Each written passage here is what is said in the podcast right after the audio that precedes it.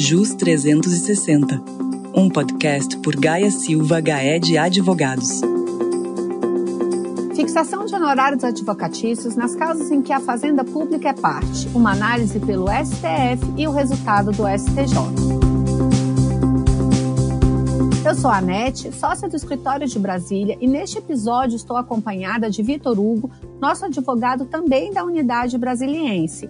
É uma alegria ter você em mais um episódio, Vitor. Como você está? Oi, Anete, estou muito bem e muito feliz por estar aqui retornando com você. Ah, sim, Vitor, esse tema é muito importante. Conforme conversamos no primeiro episódio da nossa terceira temporada do JUS 360, o julgamento ocorria no STJ até aquele momento, sendo favorável aos advogados, segundo o voto do ministro Og Fernandes. Após o voto, a ministra Nancy Andrighi pediu vista e, por esses motivos, ocorreu uma ligeira demora até o resultado do julgamento. E, Vitor, Neste episódio, temos duas questões para conversar. A primeira é saber como está o entendimento do STF sobre a matéria. E a segunda se refere ao próprio julgamento realizado pela Corte Especial do STJ. Ah, perfeito, Anete. E isso tem gerado muita divergência entre os tribunais e dúvidas enormes, né? Verdade, Vitor, sim. Então, nós precisamos explicar, em primeiro lugar, como a Corte Especial julgou o tema. já falamos, na sessão da Corte Especial, a ministra Nancy Andrighi fez a leitura de seu voto que, em síntese, reafirmou duas questões importantes que foram posteriormente acompanhadas pelos outros ministros. A ministra entendeu que se a verba recebida a título de honorário sucumbencial é a remuneração devida pelo trabalho realizado pelo advogado vencedor, não é menos verdade de que a remuneração devida a esse advogado deve ser correspondente ao trabalho efetivamente desenvolvido pelo patrono. Portanto, desvincular a remuneração do trabalho da atividade que for efetivamente desenvolvida geraria um evidente enriquecimento ilícito sem causa. Nesse sentido, o legislador previu critérios que devem nortear a atuação do magistrado na precificação do trabalho desenvolvido pelo advogado, sejam em ações que envolvam apenas particulares, sejam em ações que envolvam a própria fazenda pública. Entendeu ainda a ministra que as regras dos parágrafos 2 e 3 são regras gerais e essas regras estabelecem diretrizes a serem observadas em uma vasta gama de situações em que haverá uma assimétrica correspondência entre o trabalho realizado e a remuneração devida. Muito embora a ministra tenha compreendido a necessidade de uma remuneração digna ao advogado vencedor da causa, ela entendeu ainda que o legislador optou por criar a regra do parágrafo 8 e por entender que talvez a regra geral dos parágrafos 2 e 3 poderiam não ser suficientes para atender a sua finalidade de remunerar dignamente esse advogado vencedor sendo, portanto, a única regra de exceção a regra geral. Felizmente, essa tese não foi a vencedora, embora tenha sido acompanhada por quatro ministros. No final, o resultado de julgamento se deu de forma favorável, afastando a aplicação por equidade nas causas em que o valor for exorbitante. Acompanhou a Corte Especial, por maioria, o voto do ministro Og Fernandes. Vitor, e como está a questão no STF? Já temos julgamentos sobre o tema? É, Anete, nós temos sim e temos dois não terminativos ainda, né? Durante essa espera foram julgados os dois, um bem recente, a época do julgamento pela Corte Especial, e o outro mais antigo. O primeiro caso se tratava de uma ação civil originária que foi julgada pelo plenário virtual do STF. Em síntese, é uma demanda entre o DF e a União, Nesse caso, o DF e seu Instituto de Previdência argumentavam que permaneceu em aberto uma quantia de contas relativas a muito tempo atrás, de 1988 a 1999. Nisso, o DF argumentou que haveria um desequilíbrio no Pacto Federativo, já que cabe à própria devedora a regulamentação dos meios de quitação de seu débito alertaram também sobre o risco do comprometimento do regime previdenciário distrital, que é obrigado, nesse caso, a custear os benefícios calculados com base em contribuições vertidas ao regime geral, mas sem contar a disponibilidade financeira dessas contribuições. O plenário, nesse caso, confirmou a medida de urgência que foi solicitada pelo DF e autorizou a retenção pelo DF do montante mensal das contribuições previdenciárias devidas. Aí é que vem o pulo do gato. Nesse caso, a questão teve o seu valor calculado em mais de 700 milhões, de acordo com os cálculos apresentados pelo DF.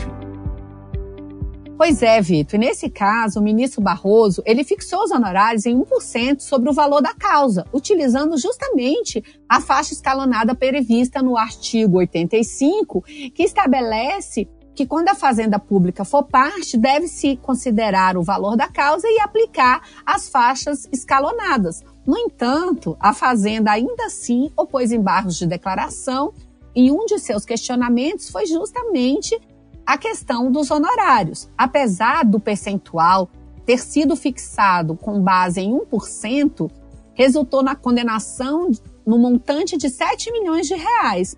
Por isso, tentando justificar a redução desse valor, a Fazenda alegou que o valor seria completamente desproporcional, capaz de gerar um prejuízo extraordinário aos cofres públicos, num cenário sanitário e econômico que exigiria um maior dispêndio de recursos na prestação de serviços públicos, na própria proteção da população vulnerável, e por isso recorreu de forma contrária ao CPC, que prevê expressamente as faixas escalonadas. Aqui, mais uma vez, a Fazenda volta a requerer a aplicação da equidade na fixação dos honorários nas causas de valor exorbitante.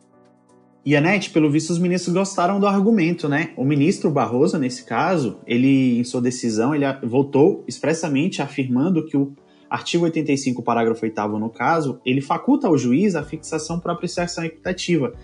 Mas acaba se esquecendo que o parágrafo 3 ele não é facultativo. E o parágrafo 8 é apenas para as causas de inestimável ou irrisório valor, como a gente comentou no episódio anterior.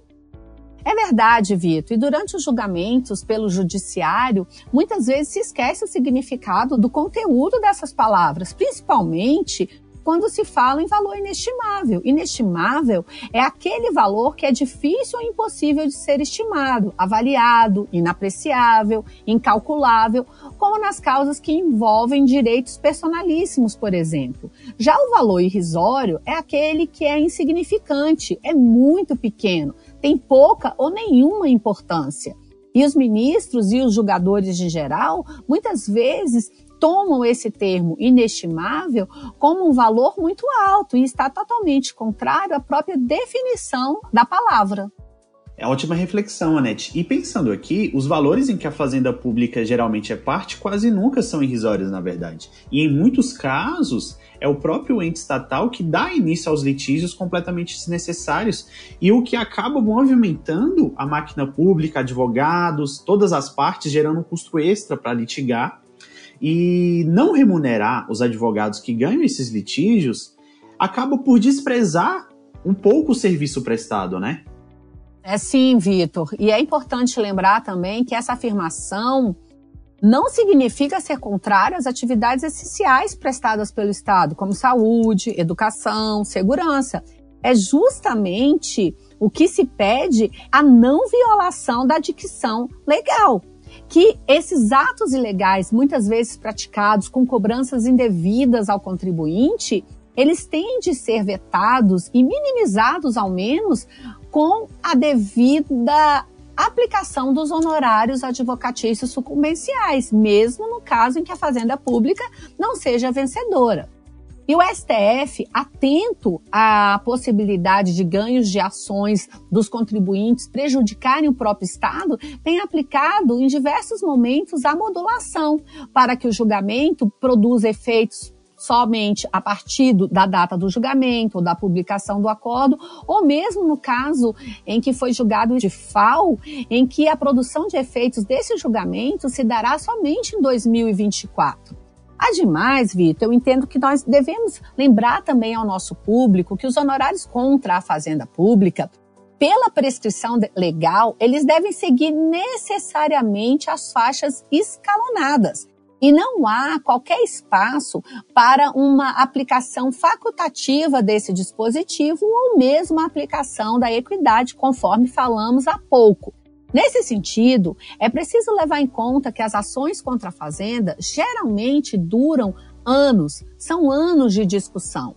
E a única forma de remuneração de um advogado por parte do próprio ente estatal que provocou uma ação indevida é a condenação em honorários de sucumbência. Devem estar atentos, portanto, os poderes públicos para evitar o litígio desnecessário que poderá onerar o Estado. Mas não se pode permitir o afastamento da norma legal sob o argumento de que isso seria muito oneroso ao Estado. Não há possibilidade no nosso ordenamento jurídico de afastarmos a lei que tem expressa dicção em determinado sentido a pretexto de aplicar a equidade, até mesmo porque no nosso ordenamento jurídico a equidade somente é aplicada mediante lei. Não, exato, Anete. E até por isso mesmo, o Conselho Federal da OAB ajuizou em 2020 uma ADC argumentando exatamente o que tratamos no episódio anterior dessa temporada. Nessa ADC, a OAB alega que as decisões que versam sobre a fixação dos honorários advocatícios em que a Fazenda Pública for parte, fora dos parâmetros do parágrafo 3 né, sejam considerados inconstitucionais. E acaba que a nossa luz no final do túnel vem de um voto do ministro Alexandre de Moraes, pouco antes do julgamento pela Corte Especial do STJ. Quando ele julgou uns embargos de declaração em um RE, onde também o município de São Paulo pediu a fixação por equidade, o ministro afirmou expressamente que não seria possível a fixação por equidade dos honorários, pois o próprio CPC de 2015 tornou mais objetivo o processo de determinação da verba sucumbencial, restringindo dessa forma a subjetividade do julgador e remetendo aos critérios previstos no próprio artigo. Realmente, Vitor, eu diria que foi uma boa decisão do STF, mas não representa o fim da controvérsia até esse momento. E acredito que, inclusive, o STF, né, na figura do ministro relator Alexandre de Moraes, não deveria sequer ter julgado essa matéria. Essa matéria é nitidamente de natureza infraconstitucional cabendo ao STJ a sua apreciação, como de fato fez esse tribunal mediante sua corte especial. A saída mais adequada para o STF seria reconhecer que essas matérias, de fato, elas são de natureza infraconstitucional e aplicar finalmente a decisão da Corte Especial do STJ.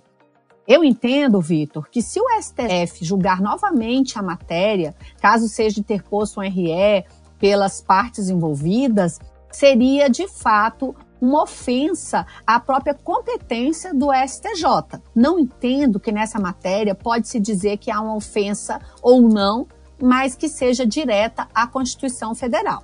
E Anete, nesse mesmo tema, o desembargador Hércules Fajoses do TRF1 no dia 22 de março, ele adiou todos os seus processos que estavam na pauta justamente para aplicar o entendimento que foi firmado pela Corte Especial da STJ. Então já é um indicativo de que os tribunais estão começando a seguir as decisões proferidas pelo STJ. Ah, sim, Vitor. Eu não tinha conhecimento dessa suspensão determinada pelo Fajós. Que bom que você trouxe esse tema aqui.